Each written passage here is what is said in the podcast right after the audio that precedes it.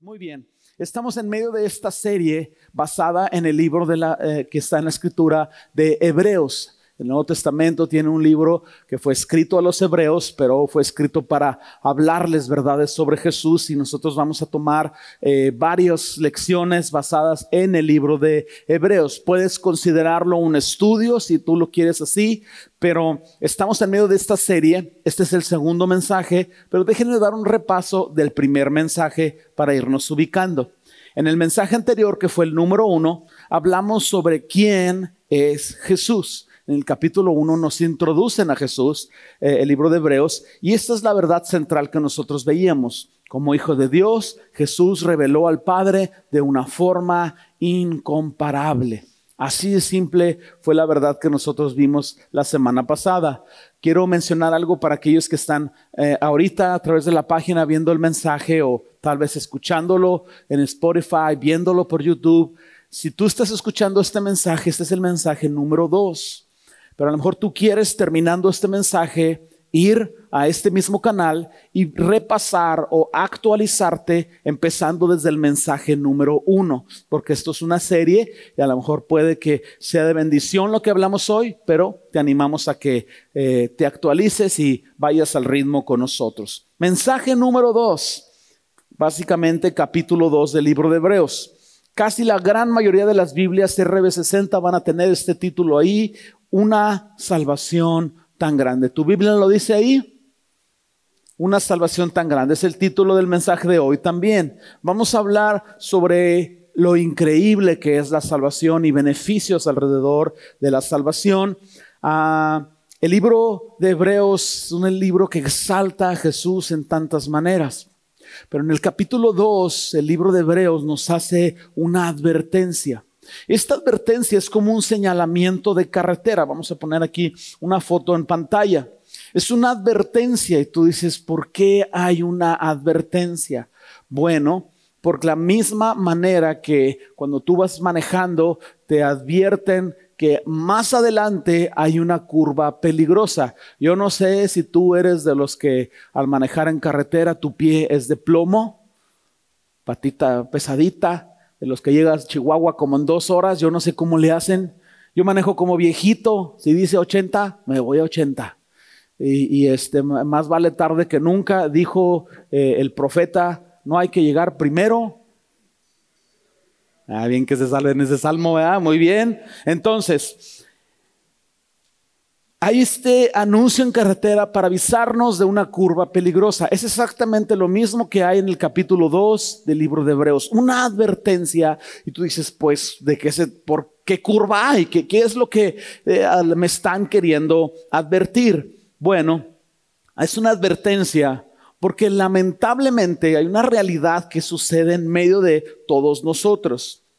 La tendencia natural en los cristianos es a enfriarse en lugar de calentarse. Lamento tener que entrar de lleno con la realidad, pero es, es mucho más fácil enfriarse que mantenerse en fuego con el Señor y la tendencia natural de las personas es a bajar el ritmo, a, enfriarse, a, a, desanimarse. Es común que se descuidan los valores espirituales, por eso los mensajes siempre están exhortando al arrepentimiento, a conectarnos, a, escuchar las mismas verdades que hemos oído antes, porque tenemos esa tendencia, eh, todavía seguimos luchando aquí con, con la carne, el descuido espiritual sucede, el filo original de, de tu mente después de la salvación empieza a perderse y entonces el libro de Hebreos nos está haciendo una advertencia. Nos advierte que cuidemos esta salvación tan grande, nos advierte sobre las posibles consecuencias y nos dice que debemos de caminar en dos verdades. El libro de Hebreos nos hace conscientes que Dios es nuestro juez. Lo vamos a leer en un momento. O sea, la, desobediencia y el alejarse trae consecuencias. Y aunque tú no perdieras tu salvación por enfriarte, sí Dios va a pedir cuentas de ti. Aunque tú eres cristiano y hay pecado, lamentablemente después de la cruz estamos en ese proceso de ir pecando menos o abandonar el pecado. Aún después de la cruz hay gracia y perdón para tu vida, pero Dios va a pedir cuentas. Entonces, al mismo tiempo que Dios es tu juez y que hay consecuencias, el libro de Hebreos también nos hace conscientes de que no solo Dios es juez, Dios también es nuestro Padre y está para cuidarnos y está para fortalecernos y nos anima a, con una advertencia, no esperes a que te salgas de la curva y te vayas al barranco. Cuidado con esta vuelta peligrosa. Cuida tu salvación. Sin más preámbulo, vayan conmigo a la Biblia, encuentren el libro de Hebreos, vamos a leer el capítulo 2. En pantalla aparecen exactamente los versículos. Vamos a leer Hebreos 2, versículos del 1 al 3. Más adelante vamos a leer del 14 al 15. Vamos a encontrarlo.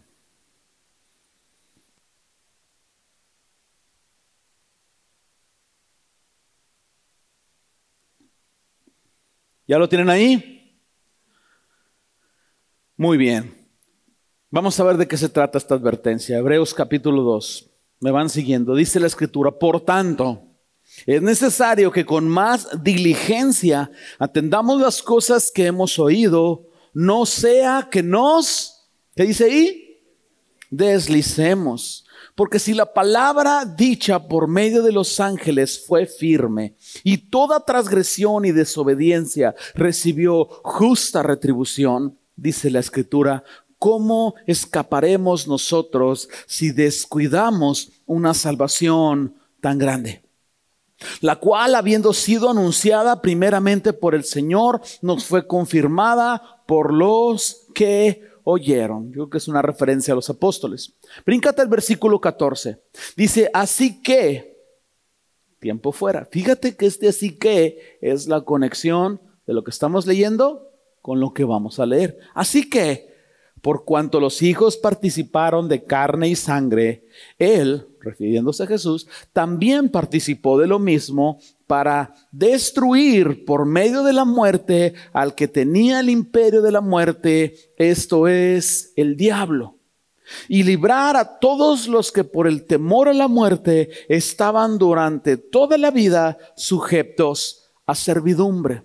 Una explicación rápida de esta última parte del 14 y 15 esto que participaron de carne y sangre significa simplemente que somos humanos y que en nuestra carne nosotros hemos participado del pecado. El pecado lamentablemente está en nosotros. Entonces, el Señor Jesucristo tenía que venir en carne para lograr lo que Adán, el primer Adán, no pudo lograr y la Biblia se refiere a Jesús como el postrer Adán y él tenía que venir en carne a ser tentado. Las tentaciones fueron tan reales como las de Adán. Las tentaciones, las presiones fueron tan reales como las que tú experimentas. Y Jesús, fortalecido por el poder del Espíritu Santo y por el poder de la palabra, él mismo en carne dijo no a la tentación, no al pecado. Venció y eso nos da la posibilidad a nosotros de decir, órale, sí se puede. Si Jesús lo hizo, yo lo puedo hacer porque Él mora en mí. Si el Padre lo ayudó a Él, el Padre puede ayudarme a mí. Si la convicción en la palabra de Dios le dio la fuerza para hacerlo, la convicción en la palabra de Dios me puede ah, ah, dar la fuerza a mí. Por eso la destrucción del diablo inició desde el momento en que Jesús encarne fortalecido, dijo no y se multiplicó, se amplificó cuando el pecado fue castigado y cuando Jesús resucitó. Mira, no solo es el hecho de que si Él puede, yo puede. Es el hecho de que entonces ya no hay condenación, ya no soy esclavo del pecado. Es solo el hecho también que se agrega que Jesús resucitó con poder. Entonces, no solo es Él puede, yo puedo.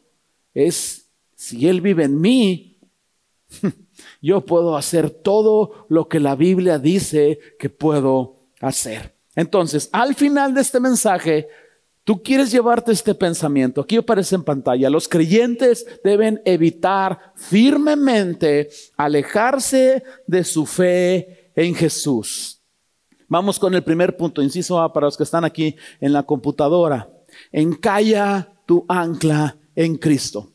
Si tú vas conmigo en tu Biblia y lees nuevamente el 2.1, vamos a resaltar algo interesante ahí. Dice la escritura en Hebreos 2.1, por tanto, es necesario que con más diligencia, di conmigo diligencia, atendamos las cosas que hemos oído, no sea que nos deslizamos. ¿Cuáles son las cosas que hemos oído? El Evangelio, el arrepentimiento, la vida eterna, la salvación por gracia. Pero mira estas dos palabras. La primera de ellas es diligencia. Diligencia es una palabra que significa poner más atención. Vas manejando, te ponen el signo o el señalamiento de la curva peligrosa. A veces te sugieren la velocidad a la que debes de tomar esa curva. Si tú eres diligente, tú bajas tu velocidad y libras bien la curva. Diligencia es responsabilidad. Diligencia es poner más atención a las cosas. Diligencia es hacer las cosas bien, consciente de lo importante que es. Si tú tomas cualquiera de estos sinónimos sin alterar la palabra de Dios, tú puedes leer este pasaje para una mejor comprensión de esta manera. Por tanto, es necesario que con más responsabilidad tratemos con nuestra salvación.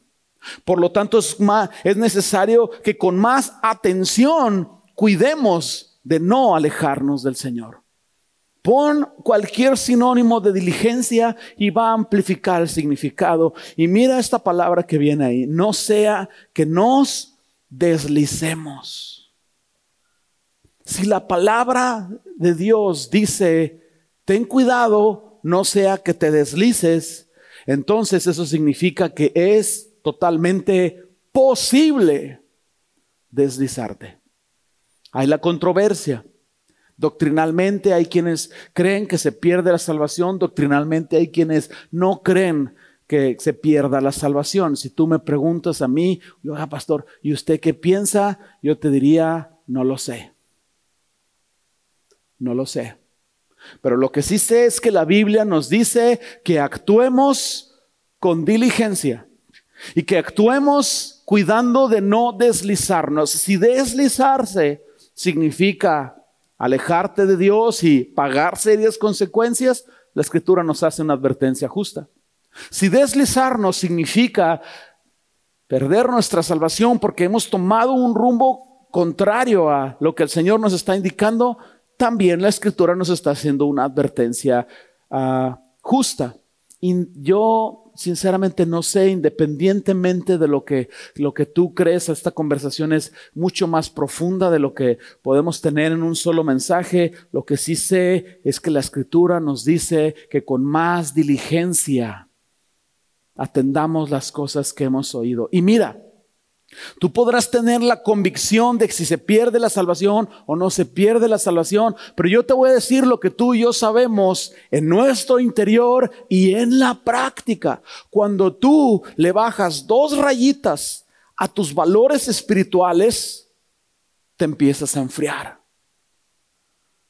¿Es cierto o es falso? ¿Me lo estoy inventando o has experimentado momentos donde tú dices, híjole, me estoy enfriando? ¿Quién de ustedes es sincero? Dice, sí, la verdad es que cuando yo dejo de orar, empiezo a, sentirme menos eh, animado a, obedecer a Dios.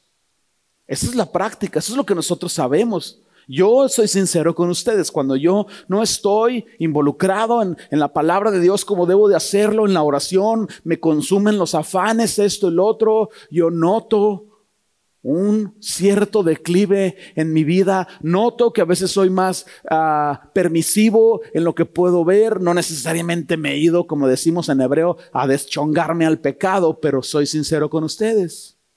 Noto que mis valores espirituales se bajaron. La pandemia me pegó igual que a ustedes.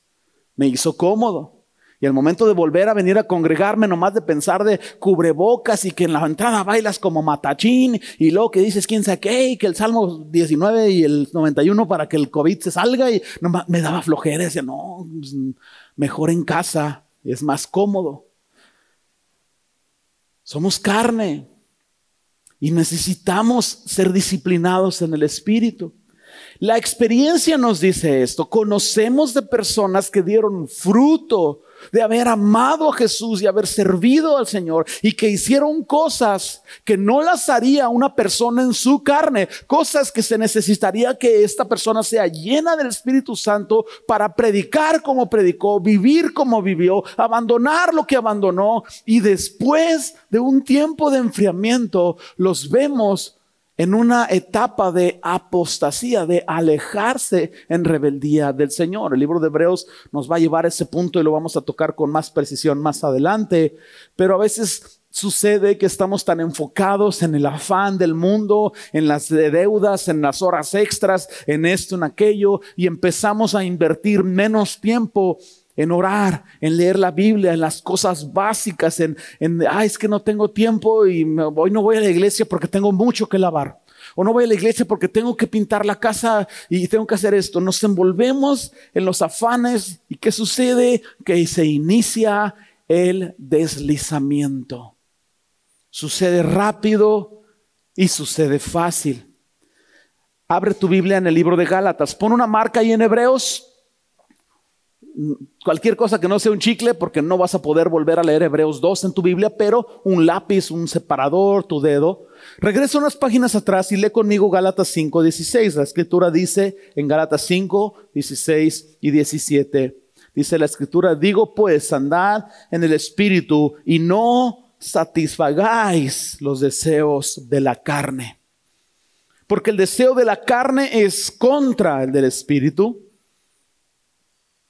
y el del espíritu es contra la carne, y estos se oponen entre sí para que no hagáis lo que queréis. Que no hagáis lo que queréis, pues ¿qué es lo que yo quiero? Bueno, dado que has nacido de nuevo, el Señor ha puesto tu voluntad en ti y tú sabes que tú quieres orar, pero te timbra el despertador y tu carne es bien convincente y te dice, cinco minutos más Estás bien desgastado. Necesitas reponer tus fuerzas o no vas a rendir en lo espiritual. Y esa carne como convence. ¿ah? La carne te dice, ay, estás en la gracia, no pasa nada, ya oraste mucho en tu juventud.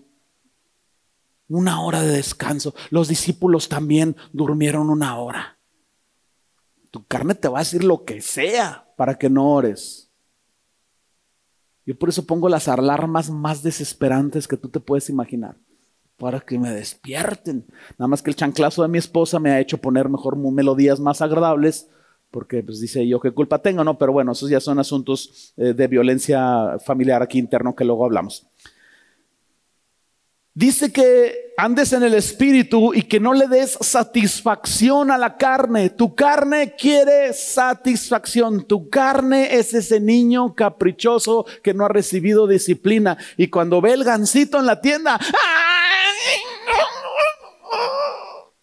y lloran por el gancito como si su vida dependiera de ellos. Hasta agarran aire.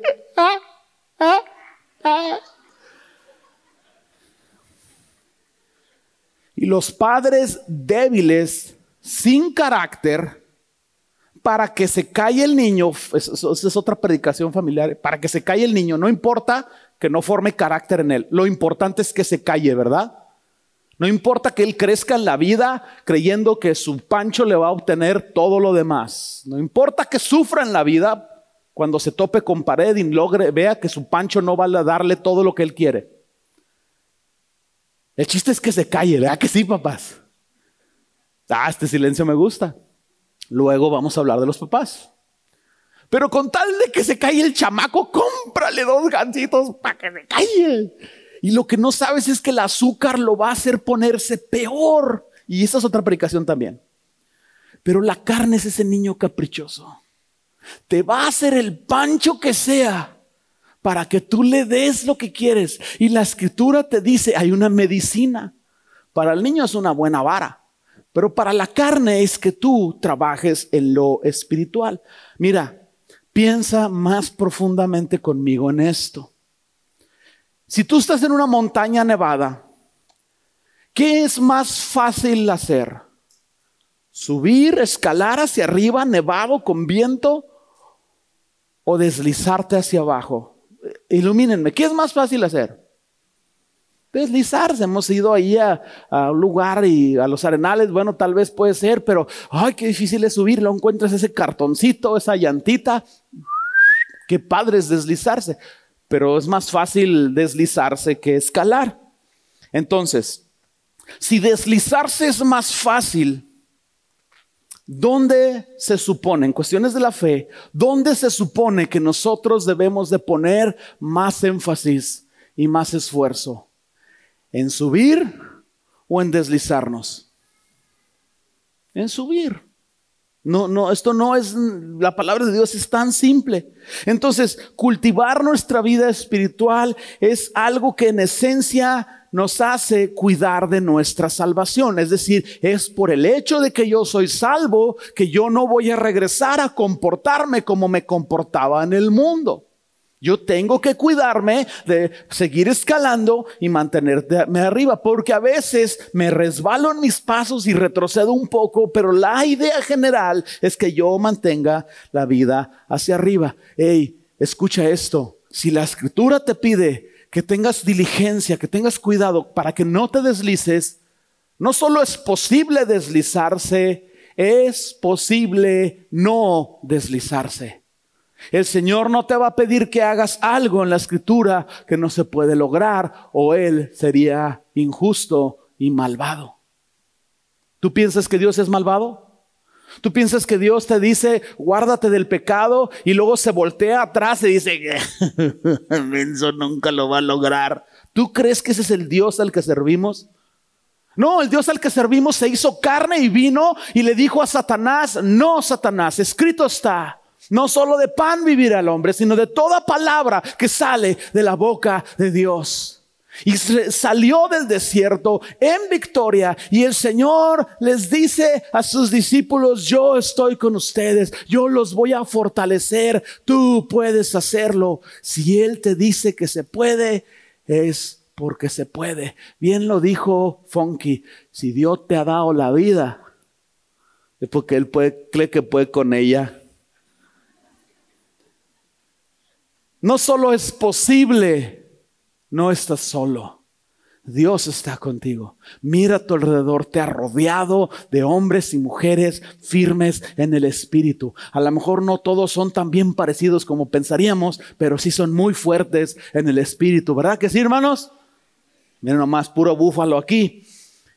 El Señor puede fortalecerte cuando tú crees que eres débil. Tú reconoces que eres débil y Él te fortalece. Entonces, la escritura nos dice, no lo dicen estas palabras, pero nos dice que pongamos un ancla en nuestras vidas.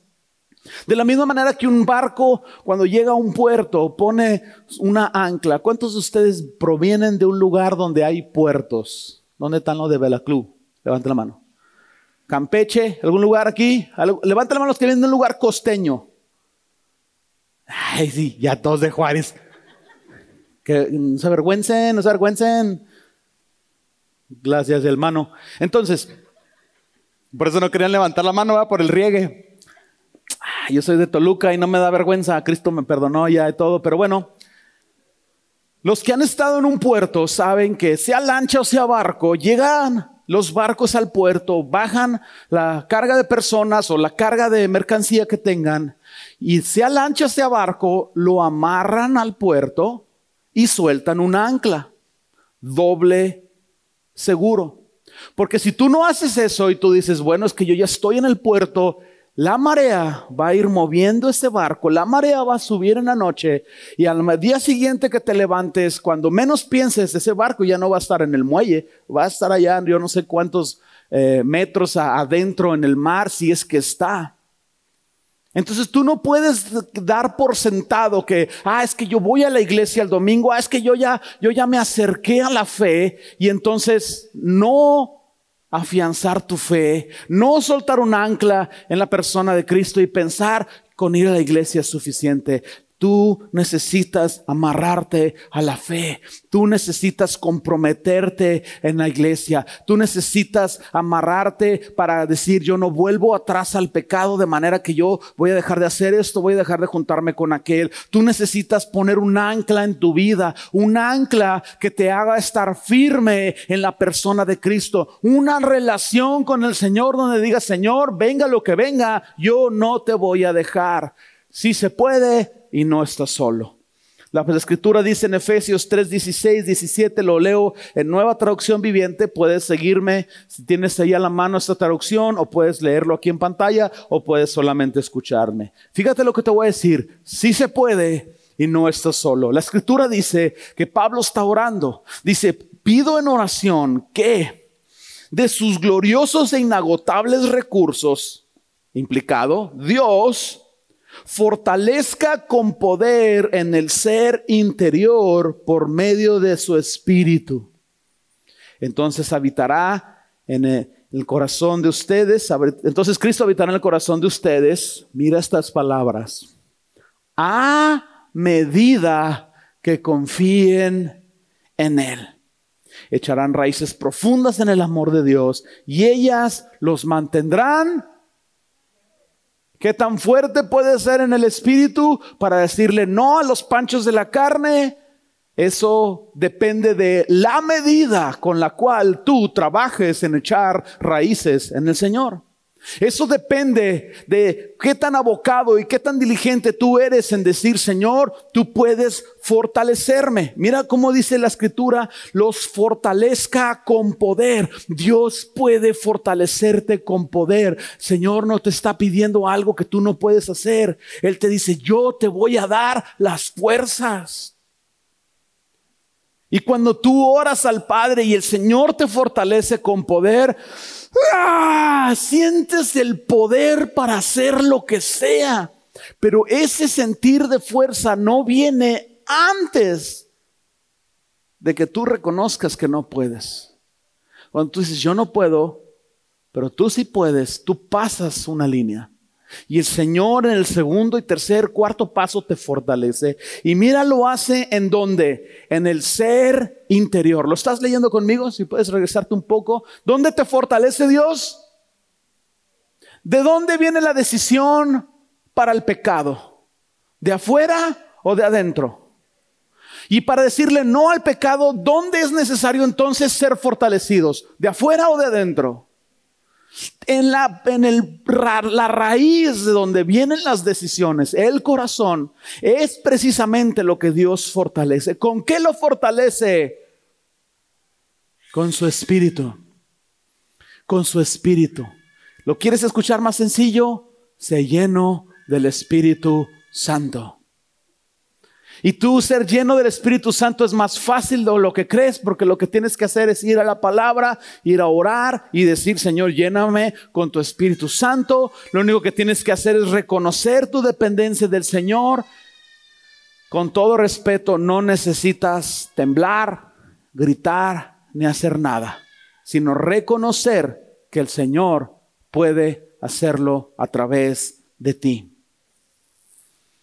Esta es tu ancla. Esto es lo que te va a permitir caminar en la fe cuidando de no deslizarte. Vamos al siguiente punto, el peligro de ignorar el Evangelio. Leímos hace un momento, si quieres regresar a Hebreos, Hebreos 2, 2 y 3, porque si la palabra dicha por medio de los ángeles fue firme, toda transgresión y desobediencia recibió justa retribución. Dice el versículo 3, ¿cómo escaparemos nosotros si descuidamos una salvación tan grande, la cual habiendo sido anunciada primeramente por el Señor? Voy a detenerme aquí. El lenguaje que está hablando es un lenguaje para hebreos, está hablando de cosas que sucedieron en el pasado, cuando el pueblo de Israel no obedecía el pacto con Dios, recibían la consecuencia de no caminar en ese pacto.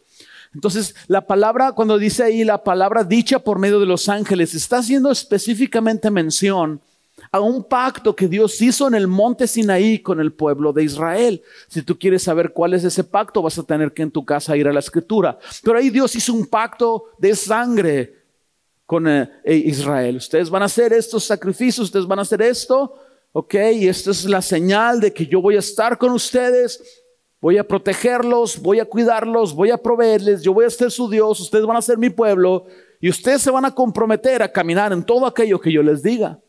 Y el pueblo dijo, amén. Entonces, cuando no lo cumplían, venían consecuencias. Y Hebreos nos está diciendo, si ellos que un ángel o un profeta, Moisés, les decía esto, aquello, recibían consecuencias, ¿cuál es la consecuencia que nosotros vamos a recibir si ignoramos la salvación tan grande que no solo Jesús nos dio, que Jesús mismo en persona vino a anunciarnos? Una cosa es ignorar al ángel, otra cosa es ignorar a Jesús. Porque si ignoras a Jesús, ya no hay nadie más a quien ignorar. Tú estás ya en serios problemas. Entonces, el pacto que Dios hizo con Israel no era algo que Israel podía cambiar a su antojo, decir, hoy, hoy no tengo ganas de seguir el pacto. Ahí el lunes empezamos la dieta. No era algo que podían cambiar a su antojo.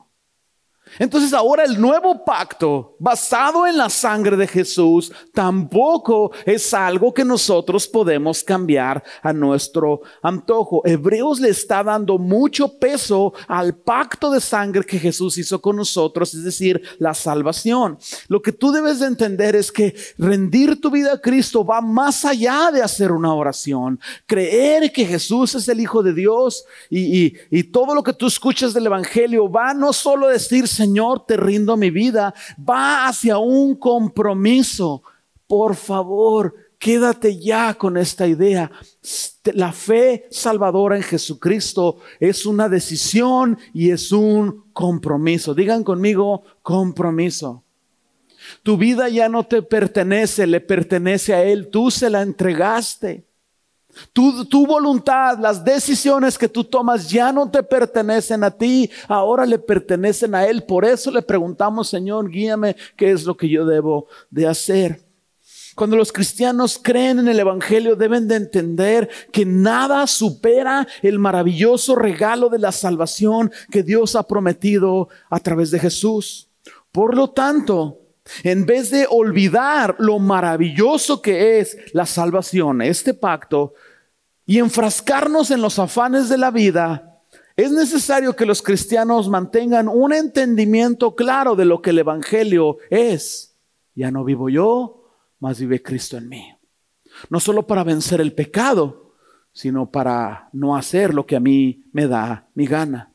Entonces, la advertencia de no deslizarnos Sígueme por favor, no te me pierdas. La advertencia está tan totalmente ligada con la grandeza de Cristo.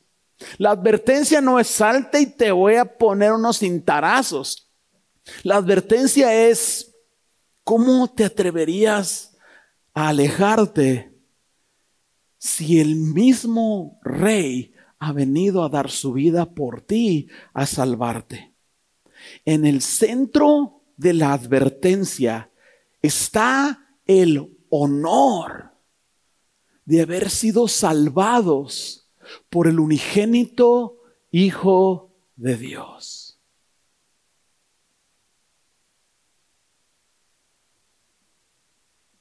Cuando el pueblo de Israel se metía en problemas, el Señor les pedía que se arrepintieran y los libraba.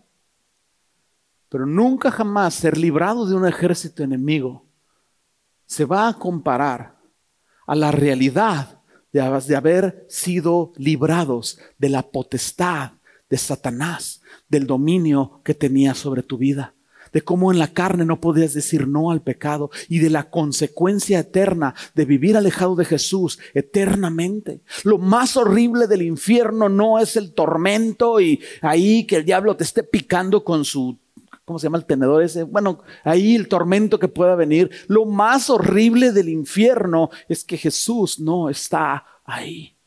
No hay nadie a quien clamar por misericordia.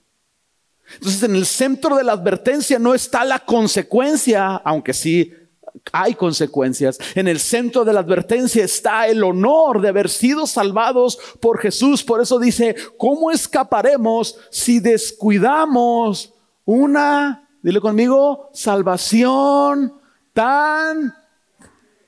No es una salvación de que, uh, ya te salvaron, ah, qué bueno que te salvaron. Es, Señor, ¿qué, ¿cómo es posible que tuviste misericordia de mí?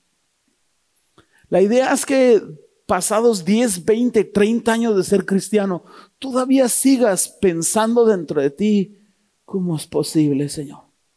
Que siendo yo pecador, caminando yo en tu contra, siendo yo tu enemigo, tú pagaste mi deuda.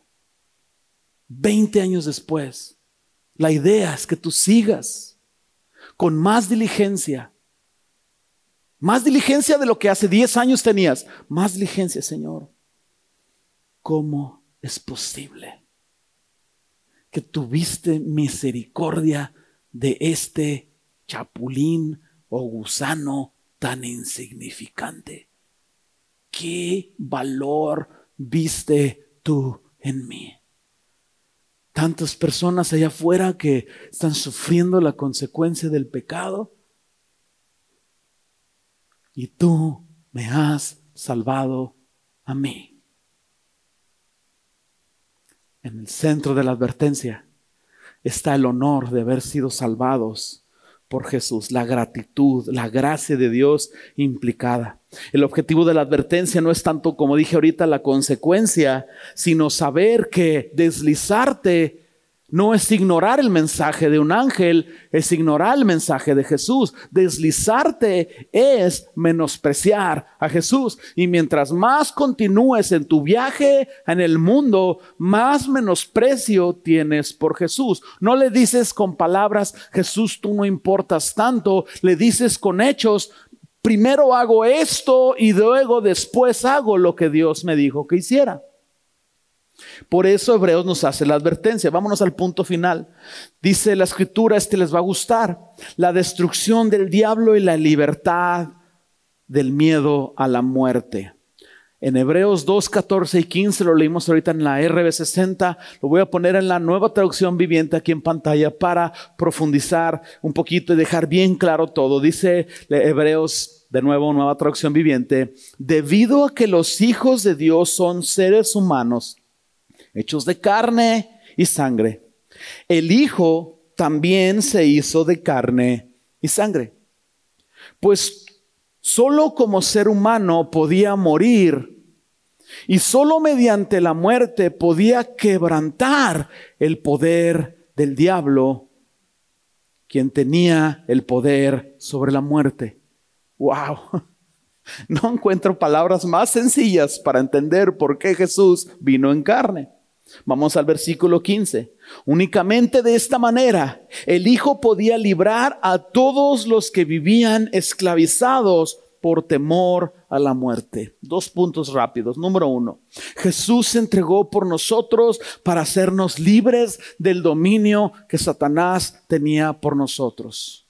Cuando tú llegas a la fe en Jesucristo, conoces la verdad y la verdad te hace libre. Pero antes que eso, tú tenías un grillete, un, una cadena en el cuello. Y tu amo, el diablo, a través de la carne, te decía cuándo dejar el alcohol y cuándo no dejar el alcohol eras esclavo y querías decir no al pecado, pero era un no temporal de un breve tiempo porque eventualmente volvías a hacerlo. La Biblia nos dice que el diablo siempre ha sido el adversario del Señor. De hecho, Jesús dijo que el diablo era asesino y que era mentiroso. Pedro dice que es como un león rugiente buscando a ver quién se deja devorar. Pero la muerte y la resurrección de Jesús destruyeron ese dominio. Ya no hay más un collarín, una cadena en la que tú estás atado. Tú ya eres libre. El pecado y Satanás ya no tienen poder en ti. El hecho de que Jesús haya vencido, mira, te da a ti la posibilidad de decirle no al pecado. Eso nos ha dado el nuevo nacimiento. Antes no podíamos decir no al pecado Si tú estás en Cristo, tú puedes decirle no al pecado. Así es de qué? Si tú si hay pecado en tu vida, no es porque no puedas decir no. Es porque tú quieres caminar en él. Por eso es necesario fortalecer con el poder de Dios nuestro interior para que Cristo empiece a ayudarte a tomar decisiones. Número dos, Jesús también nos hizo libres para perder el miedo a la muerte. Jesús no solo nos libró de la esclavitud del pecado, no solo nos dio el poder y la autoridad de decir no al pecado, nos dio el gran beneficio de no tenerle miedo a la muerte, porque las personas les ponen la pistola, dame tu dinero o te mato, y, dan todo, y vete para allá, y voy para allá, y híncate, y me hinco, y con tal de que no te disparen, porque tu vida es lo más valioso, las personas hacen lo que sea. Pero cuando tu vida ya no es lo más valioso. Y Jesús es lo más valioso. Tu vida cobra un plano secundario. El Señor nos liberó del miedo a morir. Entonces, ahora los cristianos se supone que en vez de temer a la muerte, deben de saber que la muerte va a llegar y que deben de aprovechar su vida lo más que puedan para la gloria de Dios y que la muerte no es el final del camino, es la puerta que te conecta a todo lo hermoso que en tu interior anhelas tener. Si nosotros sentimos temor a la muerte, es porque estamos demasiado arraigados a esta vida. Es porque valoramos demasiado las cosas de este mundo. Por eso el Evangelio es un llamado a vivir con menos, no es un llamado a vivir con más. Por eso el Evangelio es un llamado a vivir para las personas y no vivir para ti. La vida y lo que hay en la vida se puede disfrutar siempre y cuando no sea lo más importante para ti. Entonces, si tú sientes miedo a morir, hazte el examen. ¿Tienes miedo a morir? Es porque estás demasiado aferrado a este mundo. Necesitas más de Dios en tu vida.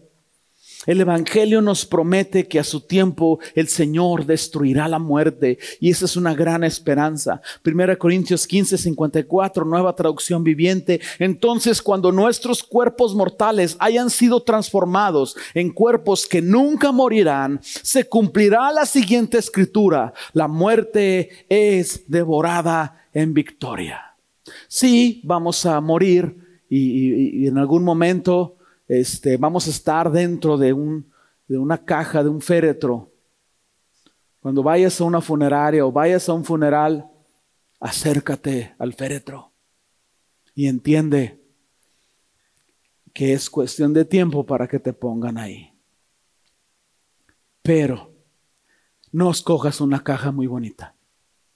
da instrucciones a tu familia. Yo le dije a mi hijo Héctor que me entierren en una caja de madera. Cómprese tres pallets, mi hijo. Ahí los solda, los clava como puede y va y me tira por ahí. Y dice, ay no, qué sé qué. No, no voy a quedarme ahí por mucho tiempo. No voy a quedarme ahí por mucho tiempo. Si los uh, Tomb Riders, como se los usurpadores de tumbas van ahí al panteón municipal y me sacan y vuelven a revender la caja, gloria a Dios. No me voy a quedar ahí por mucho tiempo. Tú no te vas a quedar ahí por mucho tiempo. El Señor ha quitado el aguijón de la muerte. Entonces, ¿cómo se traduce eso? A ver si te puedo ayudar con la víbora chimuela. ¿Nunca han oído esa historia de la víbora chimuela? No se los voy a contar, les voy a contar nomás el significado. Si tú le quitaras los colmillos a una víbora que están conectados a la glándula que produce el veneno, y la víbora te muerde. La víbora tiene colmillos secundarios, pero solo dos son dos agujas que te inyectan el veneno. Entonces, si tú le quitas los colmillos a la víbora y una víbora chimuela te muerde, te va a doler la mordida, pero no te va a inyectar su veneno. ¿Estamos todos claros en esto? La fe en Jesucristo nos hace entender que la muerte sí nos va a llegar y puede doler un poco, pero el aguijón de la muerte ya no va a inyectar su veneno. Ya no vamos a estar muertos para siempre sin esperanza eterna. Por eso Jesús resucitó de entre los muertos. Y si la muerte no lo pudo contener a él, no te va a poder contener a ti. Y si tú no puedes alegrarte y emocionarte por esto, es porque estás demasiado aferrado a esta vida. Toma tu cruz, abraza la posibilidad de morir, sigue a Jesús y aprovecha lo más que puedas en esta vida. Levanta tu mirada. Hay razones por las cuales vivir. Sí, disfruta tu familia, disfruta esto, pero no pienses que esto es todo lo que hay. En conclusión, mira la promesa del Evangelio. Vida eterna en el nombre de Jesús. Satanás ya no tiene poder sobre de ti. El valiente llega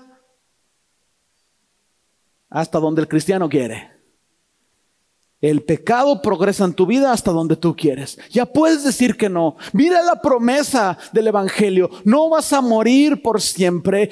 La escritura dice que aquellos que mueren, duermen.